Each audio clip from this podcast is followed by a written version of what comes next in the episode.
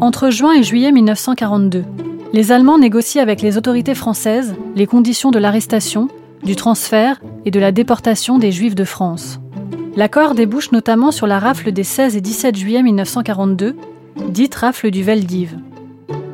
Voulue par l'occupant mais menée par la police française, cette rafle et celles qui vont suivre sur tout le territoire français, zone occupée ou zone libre, marquent un tournant décisif dans l'application de la solution finale de la question juive en France. Pour la première fois, les femmes et les enfants ne sont pas épargnés. La rafle du Veldiv se solde par l'arrestation, à Paris et en banlieue, de 12 884 personnes, dont 4 051 enfants de 2 à 16 ans.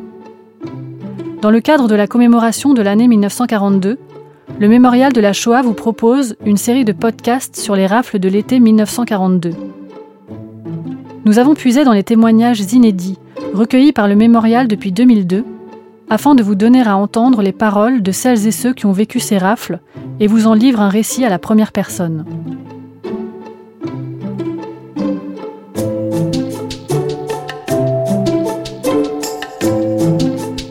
Les témoins de l'été 42.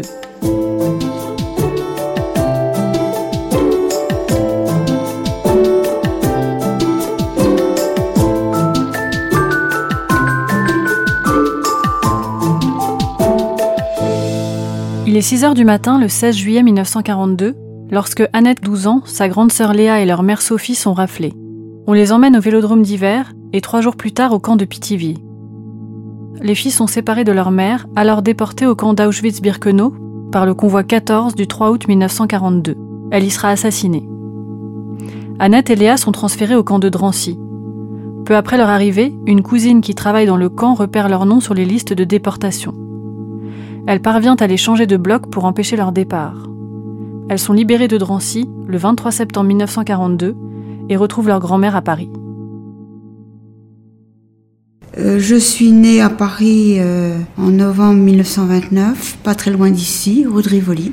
Je suis la troisième génération dans ma famille à vivre en France, mais je suis la première génération à être née en France. Euh, les deux parties euh, maternelles, paternelles de ma famille ont sensiblement eu le même parcours concernant leur émigration en France. Euh, la famille de ma mère était originaire d'Ukraine, qui à ce moment-là était sous l'autorité du tsar, c'était la Russie. Et la famille de mon père était d'origine polonaise, de Czestochowa. Ma mère arrive ici, elle a 6 mois, 5-6 mois. Mon père a 2 ou 3 ans. Et ils sont complètement français, de culture, de cœur, de langue. Et ils vont donc aller à l'école. Est-ce qu'ils obtiennent, eux, la nationalité française? Non. Non. Euh, mon père qui est venu ici avec sa petite sœur va avoir ensuite deux petits frères qui vont naître ici, euh, rue des Rosiers. Et puis, euh, ma mère va avoir ensuite deux sœurs qui vont naître à Paris. Donc, famille juive traditionnelle par euh, la culture, par la langue, mais euh, pas du tout religieuse. La religion a été abandonnée et abandonnée par eux avec l'impression d'une libération. Donc, mes, mes, parents développent une entreprise en quelque sorte de prêt-à-porter en gros mon père euh, va présenter sa collection à un certain nombre de détaillants, même de grands, magasins, et il développe une clientèle, y compris en province.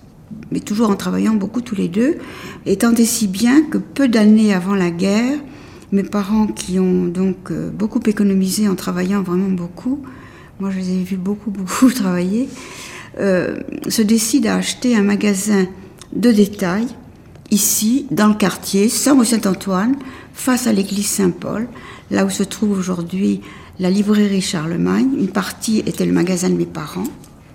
Au coin, c'était une banque. À côté, il y avait un petit magasin qui vendait des postes de radio. Et après, c'était le hall de la nouveauté. Ils avaient pris un nom moderne. Et c'était là où ils ont ouvert, avec beaucoup de bonheur, beaucoup de joie et beaucoup de succès, leur magasin je pense, dans les années 35 à peu près. Ça a coïncidé d'assez près avec le Fonds populaire.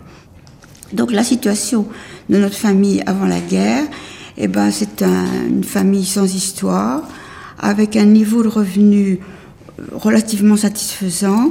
Mes parents se sont même acheté une petite maison de campagne euh, à Elisabethville, en face d'Aubergenville. Et ils ont acheté un terrain, ils ont fait construire. Euh, la famille, euh, les, grands-parents, les tantes, les, cousins, tout ça, tout, le monde débarque chez nous parce que ils ont l'impression de venir à la campagne, à 40 km de Paris. Et il y a vraiment une phase comme ça de bonheur. et puis avec l'impression pour mes parents d'être complètement intégrés, d'être complètement euh, libres.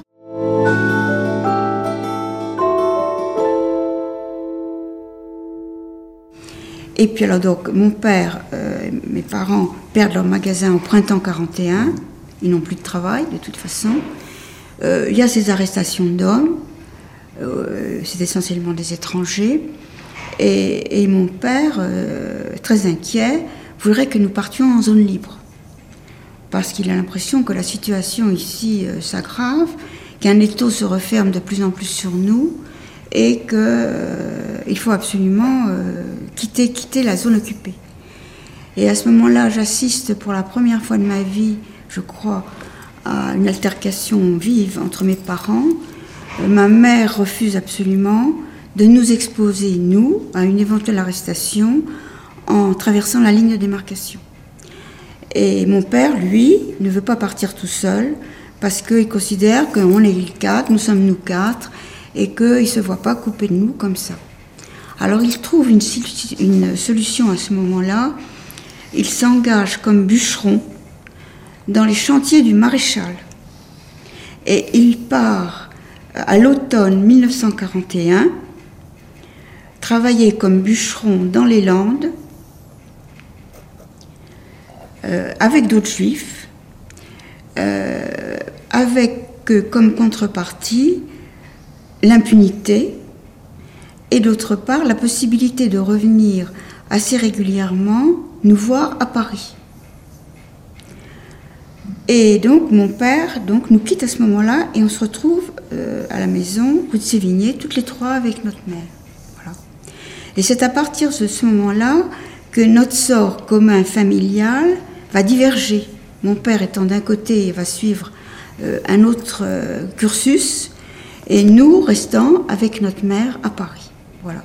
Donc j'arrive à la question que vous me posiez, mais je pensais que c'était là qu'il fallait que je vous signale euh, pourquoi mon père n'était pas avec nous euh, quand nous avons été arrêtés chez nous, 10 rue de Sévigné, à 6 heures du matin, le 16 juillet 1942.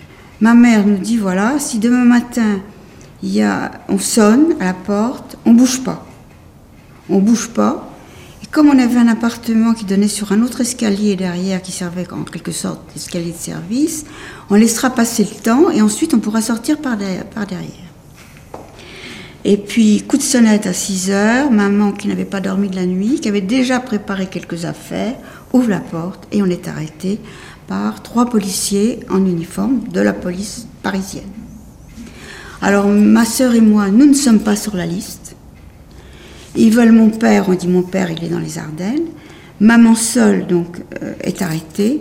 Et puis nous, nous disons aux, flics, euh, nous partons avec maman, où est-ce que vous l'emmenez, etc. Ils nous disent, bah, écoutez, si vous voulez venir avec elle, vous venez. Pourquoi, puisque votre mère avait prévu avec vous de ne pas ouvrir la porte et de passer par l'escalier de service, pourquoi est-ce qu'elle l'ouvre à 6 heures du matin? Parce que je crois qu'elle est paralysée elle est paralysée par la panique. maman était quelqu'un qui se contrôlait, qui avait beaucoup de sang-froid. Mais là, je crois que euh, on a sonné, elle a ouvert. Elle a sonné, on a ouvert. Alors les policiers, euh, ils ont été corrects sans plus. Euh, ils ne savaient pas. Ils avaient eu des ordres, ils avaient ordre de nous arrêter, ils ne savaient pas où ils allaient nous emmener. Donc nous sommes venus à pied avec une valise qu'on a remplie rapidement. Et nous sommes arrivés ici en face, à l'école, rue Geoffroy-Lanier. À pied À pied. Et il y avait d'autres familles qui, étaient, on était venus à pied avec la valise dans l'école en face, où, des familles de du quartier étaient réunies. Voilà. Donc notre premier lieu d'internement, c'est là. Alors on nous met dans le préau, au rez-de-chaussée. Il y a deux, flics qui gardent l'entrée. Puis les familles arrivent, les familles arrivent. Il n'y a rien pour s'asseoir. Il n'y a aucune information. Il n'y a rien à boire. On est en 16 juillet, il fait très chaud. C'est un jeudi. On attend. Il y a une espèce d'angoisse qui monte, qu'on sent physiquement monter. Les familles sont acclutinées l'une contre l'autre. Il n'y a rien, on attend, on attend, ils attendent des ordres. Et c'est seulement en début d'après-midi qu'un autobus arrive et nous emmène au Veldiv. Voilà. Et on traverse Paris, un Paris de guerre, un Paris sans circulation, avec pas tellement de gens, pas beaucoup d'activités, des panneaux en allemand. Et puis on a l'impression d'être transparent. Personne ne nous voit, personne ne nous fait signe. vous, n'avez aucun souvenir de signes, de manifestations de gens dans la rue qui vous regardent, qui vous... Rien du, Rien tout. du tout. Rien du tout. On est devenu euh, transparent. Et c'est comme ça qu'on arrive au Veldiv. Vous arrivez au Veldiv, euh, vous rentrez dans le Veldiv Oui. Vous, avez votre, vous êtes avec votre mère, votre soeur, vous avez votre valise Oui. quand vous arrivez, vous vous souvenez de ce moment? Vous savez, euh, quand on reconstitue comme ça les choses, il faut bien dire, euh, avec 70 ans de décalage hein, presque, euh, c'est difficile, c'est pas continu. Hein. Il y a des clichés, il y a des clichés, il y a des moments où vous avez des perceptions de plus grande angoisse ou de moments terribles. Il n'y a pas de continuité, vous voyez. Je ne peux pas vous dire quelle impression on a juste en entrant, vous voyez ça ne correspond pas à, mes souvenirs, quoi. On est dans un état second. On est dans un état second, on est déjà dans hors de la vie, hors de la ville. On connaissait pas, on n'avait jamais été voir des courses cyclistes. On connaissait même pas l'existence du Veldiv parce que c'était pas dans notre quartier et qu'on on allait moins d'un quartier à l'autre. Et on est là, on ne sait pas. Il n'y a pas beaucoup de gardes pour nous garder parce qu'il n'en faut pas beaucoup. Et puis bon, ben on entre, il y a déjà du monde, il fait très chaud, il y a, cette verrière. Il y a beaucoup de monde Ah, il y a déjà beaucoup de monde. Puis il en arrive, il en arrive, il en arrive, il en arrive, il en arrive. Et on voit des gens, des gens, des gens, que des familles, que des familles, que des familles, même des petits-enfants, même des gens âgés. Et puis toutes ces familles qui sont là, euh, euh recroquevillées sur elles-mêmes, parce qu'elles font bloc, elles savent pas, elles savent pas, perdues. Et puis, et puis le temps passe comme ça, on pense qu'on va quand même pas passer la nuit là, puis on passe une nuit, puis on passe deux nuits, puis on passe trois nuits. Et puis il y a les haut-parleurs qui hurlent terriblement, il y a une verrière avec une chaleur épouvantable, il y a une lumière épouvantable jour et nuit, euh, on n'a rien à boire, on n'a rien à manger. Vous n'aviez euh, rien pris à manger de, en partant, non? Rien du tout? C'est un paquet de gâteaux. D'accord. Mais je n'ai pas souvenir euh, d'avoir eu faim, je n'ai pas souvenir d'avoir eu soif. J'ai souvenir de, de quelque chose d'indéfinissable, d'inimaginable, quoi. Et puis d'un seul coup, moi j'avais quand même 12 ans, hein, bon, l'impression que tout ce qui était avant, mais c'était extraordinaire, et que coucher dans son lit, manger dans sa, à sa table, faire sa toilette, aller au sanitaire, pouvoir prendre un bouquin pour passer le temps, euh, c'était avant, c'était dans un autre monde, et que on est précipité là, et pourquoi On n'a rien fait, euh, on est des enfants, c'est des familles, tous ces gens-là, c'est des gens honnêtes, euh, on n'est pas on est comme tout le monde, quoi. On a cette espèce de. Moi, j'étais révoltée, c'était épouvantable. Alors, euh, on sort un peu dehors. Il y a une petite, euh, il y a un tout petit espace, une petite cour dehors pour prendre un peu d'air. Et puis, il y a les tinettes qu'on a installées. Il faut faire pipi là devant tout le monde. Et puis, il y a un flic gradé qui est affalé comme ça sur une espèce de caisse par terre. Et maman, s'exprimant dans un français impeccable, euh, interrogeait qui elle pouvait pour savoir. Et alors euh, elle, lui dit mais qu'est-ce qu'on va faire de nous? Est-ce que vous avez des instructions? Qu'est-ce que et, ça m'est resté gravé dans la, tête définitivement, enfin jusqu'à oh, il était effondré et il pleurait. Et c'était un flic avec, euh, je sais pas quel, s'il était un il avait un galon, je ne sais pas exactement à quoi que ça répondait. Et il était, mais absolument, mais affalée comme ça, pleurant et disant Mais, mais qu'est-ce qu'ils nous font faire? Mais c'est pas possible. Et c'est la seule fois de tout l'été 42 où j'ai vu de mes yeux un uniforme français exprimer un sentiment humain. C'est la seule fois. Et puis, euh, il y avait une scène complètement cocasse. Au fond, dans la partie plane, parce que le vélodrome d'hiver, il y avait une partie plane en bas, côté Valère, et puis il y avait autour la piste qui était un petit peu pentue, puisque les vélos devaient prendre comme ça probablement de la vitesse, puis au-dessus, il y avait les gradins. Et alors, en bas, tout à fait en bas, alors là, c'était plan. Il y en avait qui s'étaient couchés là, plan, parce que vous savez, pour coucher entre les gradins, c'est pas très facile, parce que ou bien vous étiez assis, ou bien il fallait que vous couchiez euh, entre votre strapontin et puis le, strapontin en dessous. Quoi. Il y avait sur le plancher un plancher, un plancher de vélodrome. Quoi. C'était pas. Et alors il y en a qui pouvant plus dormir comme ça, ils étaient couchés par terre. Et il y avait un coiffeur qui s'était installé là. Un coiffeur qui s'était installé là. Et il y avait des types qui venaient pour se faire raser.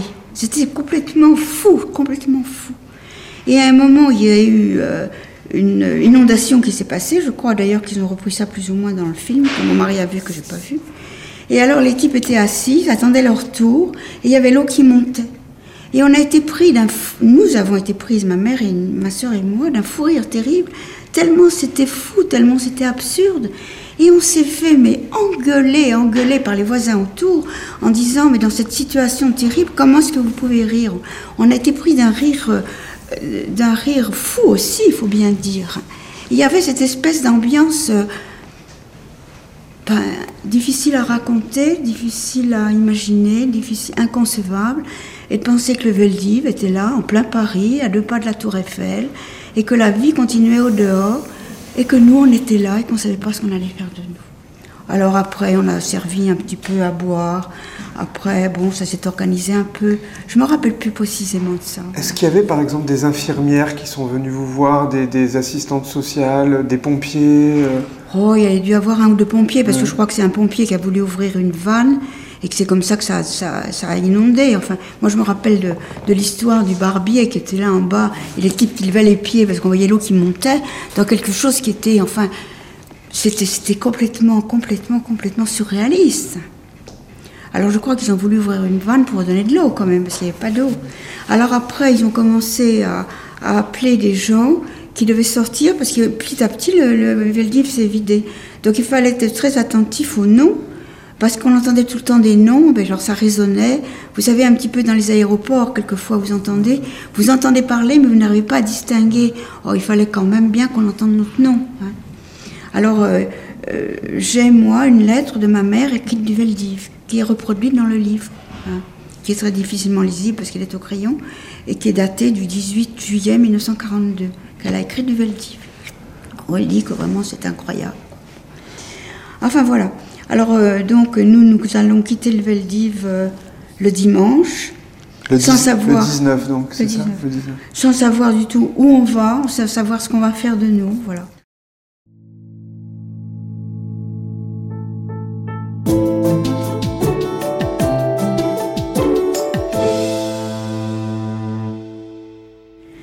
Alors Pithiviers, nous sommes restés depuis l'arrivée le, 19 juillet jusqu'au 15 août 1942. Et alors Pithiviers, c'est le, camp de la douleur, c'est le camp de la séparation des familles, de la dislocation des familles. Et ça a été l'horreur. Alors c'est un camp de concentration, il est complètement vide, les baraques sont complètement vides, il n'y a plus de traces de rien. Il y a de la paille, il y a des, des chalis dans les baraques en bois, les baraques sont alignées, il y a une espèce de grande allée euh, le long des baraques, il y a des barbelés autour, et puis il y a une espèce de grande baraque noire euh, où on pénètre en premier, qui se trouve séparée de l'alignement des baraques euh, par un rang de barbelés. Donc on nous dirige vers cette grande baraque noire qui est en fait le lieu où vont avoir lieu les enregistrements. Alors on nous laisse là dans la grande baraque et puis après on se présente devant. Il y a des petites tables. À chaque table il y a un gendarme français. enfin des, oui, des gendarmes. C'est plus des, plus des policiers, c'est des gendarmes. Et puis on doit s'inscrire. On doit nous inscrire sur des listes. Alors on doit passer les uns après les autres pour euh, voilà. Puis on nous demande de déposer les objets de valeur. Alors euh, et l'argent. Maman ne donne rien. Euh, on n'avait pas, bon, on n'avait pas grand, grand chose, mais enfin maman ne donne rien. Et puis, et puis, et puis eux, ils prennent et puis ils notent en principe. Ils enregistrent ce qu'ils ont pris. Et puis la première scène un peu difficile, après le Veldiv, parce que le Veldiv a été quand même très difficile, c'est déjà un premier stade de séparation, parce que les hommes et les grands garçons vont aller dans des baraques particulières, séparer les baraques des femmes avec les plus jeunes enfants. Alors, comme ils ont fait les, bagages rapidement le 16 juillet 42, quelques jours avant, parce que tout ça, ça s'est passé en peu de temps. Hein. On arrive le 19 juillet, on est arrêté le 16 juillet, donc il s'est passé 4 jours. Alors, ils ont mis ça dans des baluchons, ils ont fait ça vite. Enfin bon, ils n'avaient pas toujours des valises extraordinaires. Alors, il faut déjà séparer les affaires. Alors, il y a un moment de désarroi, parce qu'il faut ouvrir les valises, qu'on étale par terre, et puis donner au mari et puis au fils ce qui est à eux. Et puis enfin, alors on commence à s'énerver, il y a des femmes qui crient, il y a des gendarmes qui gueulent. Ça commence à devenir un peu difficile. Et puis finalement, bon, bah, chacun va être acheminé vers la baraque à laquelle il a été affecté. Et on se trouve comme ça, euh, nous, dans une baraque avec les mères et les enfants. Voilà. Et puis jusqu'au jour où commence la déportation. Alors le 31 juillet, c'est les hommes. Alors on assiste euh, à la séparation des pères qui viennent dire au revoir à leurs femmes et à leurs enfants, avec les fils aînés. Alors on est très attristé de ce qui leur arrive, bien sûr, mais nous on n'est pas touchés directement puisque notre père n'est pas avec nous. Et puis ensuite, 2 août 1942, deux jours après, bah, c'est le tour des femmes et c'est le tour des mères. Alors ça, ça a été épouvantable. Épouvantable. Alors, euh, ils annoncent la veille, euh, ils font, un gendarme vient, euh, fait l'appel des femmes qui partiront le lendemain. Et maman est sur la liste. Elle n'est pas seule sur la liste. C'est la plupart des mères de famille qui se trouvent dans le camp. Alors, on a passé une nuit difficile. Et puis, bah, le lendemain matin, les femmes s'en vont, quittent leurs gosses. Les enfants savent pas, comprennent pas les petits, ils ont l'impression qu'on les abandonne. Et puis euh, les mères, euh, globalement, pour moi, dans mon esprit, dans mon souvenir, restent dignes parce qu'elles ont leurs enfants et que par rapport à leurs gosses, il faut qu'elles tiennent le coup. Voilà. Alors elles partent et elles vont de l'autre côté des barbelés comme l'ont fait les hommes deux ou trois jours avant. Et puis elles vont s'éloigner. Et puis nous, on va jusqu'au barbelé, on sort, c'est le jour après, hein, bien sûr, c'était le matin ça. Et puis après, il y a un mouvement de foule de l'autre côté des barbelés, venant de la baraque noire, et les mères reviennent vers nous, séparées par les barbelés. Et on va passer toute la journée, toute la journée, sous un soleil épouvantable, face à face, les mères d'un côté, les enfants de l'autre, séparés par les barbelés. Voilà. Avec des gendarmes qui nous interdisent de s'approcher trop. De toute façon, on ne peut pas passer la main parce que les barbelés, ça pique. Hein. Et puis voilà. Alors on peut échanger de mots. Moi, je dois dire que je n'ai pas vu de brutalité. Je n'ai rien vu parce que j'étais dans une telle bulle de douleur que je n'ai rien vu. J'étais, j'étais dans ma douleur. Et alors ma sœur était avec moi, ma sœur a deux ans plus que moi. Et moi j'ai dit à ma sœur, écoute, on peut pas, on peut pas, on peut pas rester comme ça, on va demander à partir avec maman. Et alors ma sœur m'a dit, tu sais, de toute façon, si maman est toute seule, elle euh, ne pensera qu'à elle, et si elle part avec nous, elle nous donnera sa part. Donc, il vaut mieux pas essayer. De toute façon, on n'aurait pas pu. Hein. Enfin, c'est vous dire que moi, je n'acceptais pas. C'était pas possible. Alors, euh, maman nous a donné des derniers préceptes en disant euh, euh, soyez, soyez dignes. si on vous demande de donner l'argent ou les bijoux, vous donnez. Jamais, jamais que quelqu'un lève la main sur vous. Soyez respectés. Et puis vous avez appris les principes de morale. Respectez-les, puis écrivez à votre père. Et puis voilà. Et puis on se reverra, vous êtes grande, euh, vous êtes euh, robuste, moi je suis courageuse et on se reverra. Et puis à la fin de l'après-midi, après être resté toute la journée sous ce soleil écrasant, on a donné l'ordre aux femmes de s'éloigner et puis elles sont parties. Et puis on est revenu dans la baraque. Alors là, c'était épouvantable parce que les enfants étaient en plein désarroi. Et les enfants étaient dans un état de prostration, de prostration. Ils ne comprenaient pas. Et ils avaient les mères les avaient abandonnés. Ils étaient abandonnés. Alors, ils réagissaient pas à rien, ils connaissaient rien, ils parlaient pas. Et ils sont restés comme ça euh, relativement longtemps.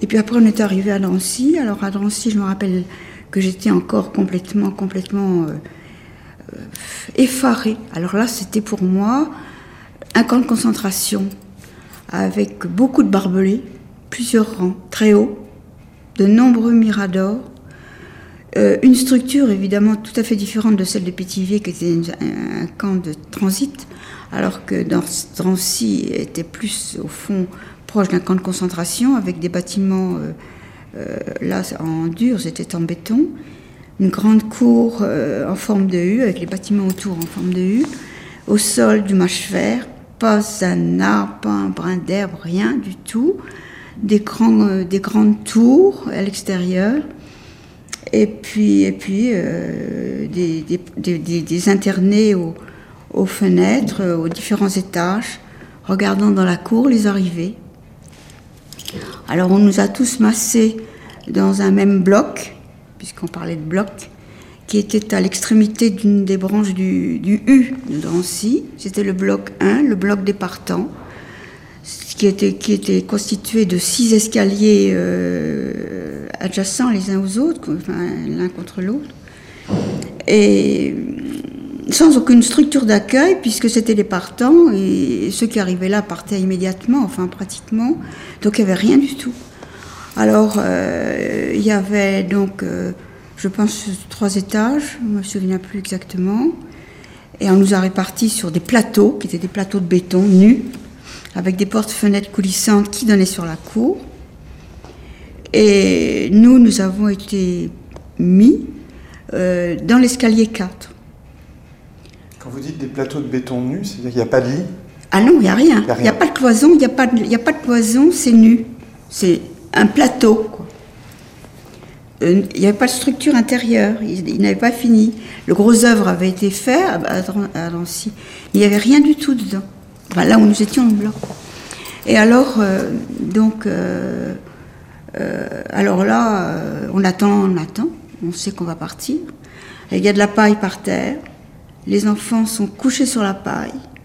Ils ont, ils ont la diarrhée. Ils mangent pas. Euh, ils sont complètement abattus. Et, puis on attend, on attend. Qu'est-ce qu'il y a à manger on Je me souviens pas. Vous vous souvenez pas de ça Je me souviens pas du tout. tout ce qui est alimentation, à part les choux de, de, de Pétivier, j'ai pas souvenir d'avoir eu faim moi. Et euh, donc ça c'est le 15 août. Le 17 août, premier départ des enfants, déportation le 17 août. Les enfants venant avec nous, donc enfants du Veldiv, venant de Pithiviers, arrivés à Drancy. Escalier 1, 2, 3, 17 août. Donc nous, nous sommes l'escalier 4. Et nous, nous entendons les enfants partir, les pleurs, des gendarmes qui gueulent après eux. Et puis après, il fait, il fait pas encore complètement jour, on voit rien par la porte-fenêtre mais on entend le piétinement des, enfants dehors. Puis on voit qu'il y a, y a une masse comme ça, combien, on n'en sait rien, puis on les voit partir. Et on sait que nous, c'est deux jours après, le 19. hein. Parce qu'à ce moment-là, à Drancy, euh, comme ça a été dit de nombreuses fois, à cette époque-là, il y avait trois départs par semaine de 1000 euh, déportés chaque fois. Alors 17, 19, 21. Et quelquefois, il y en avait plus que 1000, mais il fallait toujours avoir les 1000. Alors donc nous, escalier 4, nous sommes de- destinés à partir le 19. Et on fait descendre les enfants successivement dans la cour, en bas de l'escalier, pour les tondre. Et nous, nous passons notre temps devant la fenêtre pour passer le temps à regarder les enfants qu'on tond. Et moi, je suis dans un état épouvantable à l'idée qu'on va être tondu. J'ai l'impression que vraiment, c'est le summum de ce qui peut nous arriver. Je suis une fillette, j'ai des cheveux mi-longs, un petit peu, un petit peu flous, et vraiment, c'est épouvantable. Alors, euh, des gendarmes, des assistantes sociales, enfin peu de gens, sont passés en disant, de toute façon, vous allez rejoindre vos mamans. euh, elles sont parties avant pour préparer les lieux où vous allez arriver. Elles vont arriver bientôt.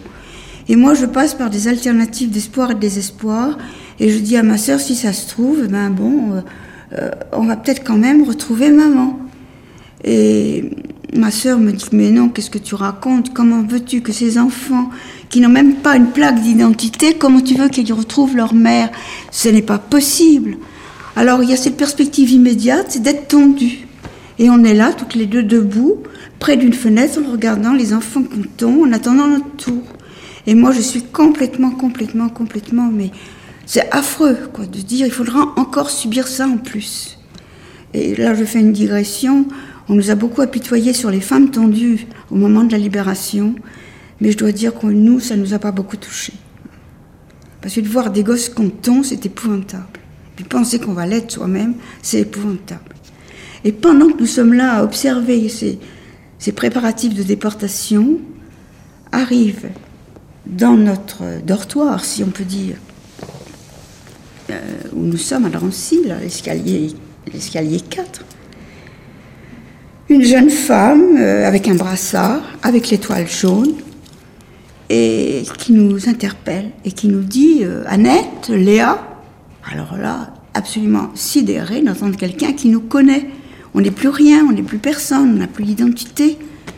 Il se trouve que c'est la cousine germaine de ma mère, qu'elle a été arrêtée le 16 juillet 42 avec ses parents, parce qu'elle n'était pas française non plus, qu'elle a donc été envoyée directement à Drancy.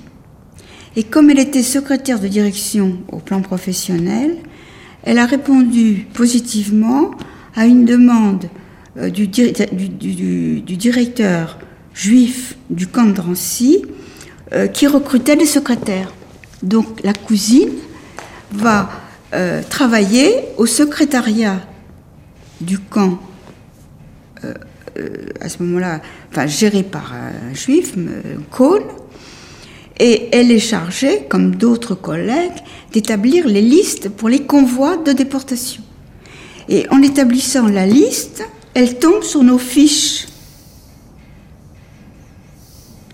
Et de ce fait, elle n'a plus qu'une hâte, parce qu'elle sait qu'elle n'a pas beaucoup de temps, c'est de venir nous chercher, nous trouver parmi tous les gosses, de nous sortir du bloc des partants pour nous mettre dans le bloc où elle-même a été mise, et qui est un bloc de résidents, et où est également sa mère, pour nous faire échapper euh, dans le court terme à la déportation.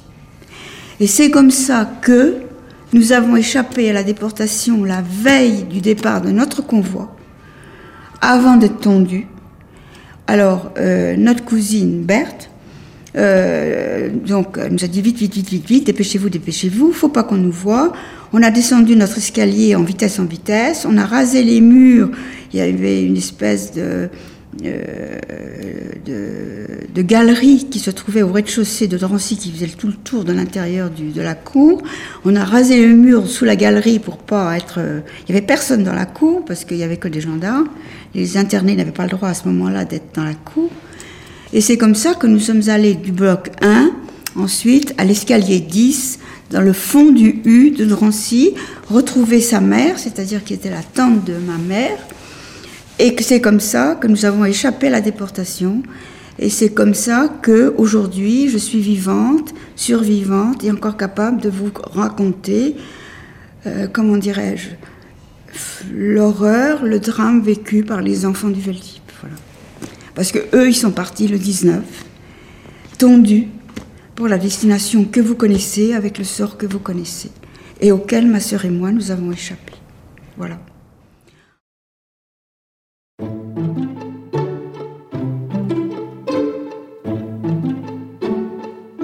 Vous pouvez retrouver l'intégralité de ce témoignage sur le site du Mémorial de la Shoah, ressources.mémorialdelashoah.org. Retrouvez toute la programmation détaillée dédiée à l'année 1942 sur le site 1942.mémorialdelashoah.org. Le Mémorial de la Shoah, un musée, un centre d'archives, un lieu de transmission, de mémoire et d'éducation. Cet entretien a été mené par Julien Blanc en 2010. Réalisation Alexandre Babéanou. Production et communication Flavie Bitan. Voix off Iris Fongbrentano. Documentation Lior Lalius Madja, Marine Lesage. Stagiaire Clarisse Gruiters. Un grand merci à Léa Weinstein et à Laurent Joly. Ce podcast vous a été proposé par le Mémorial de la Shoah.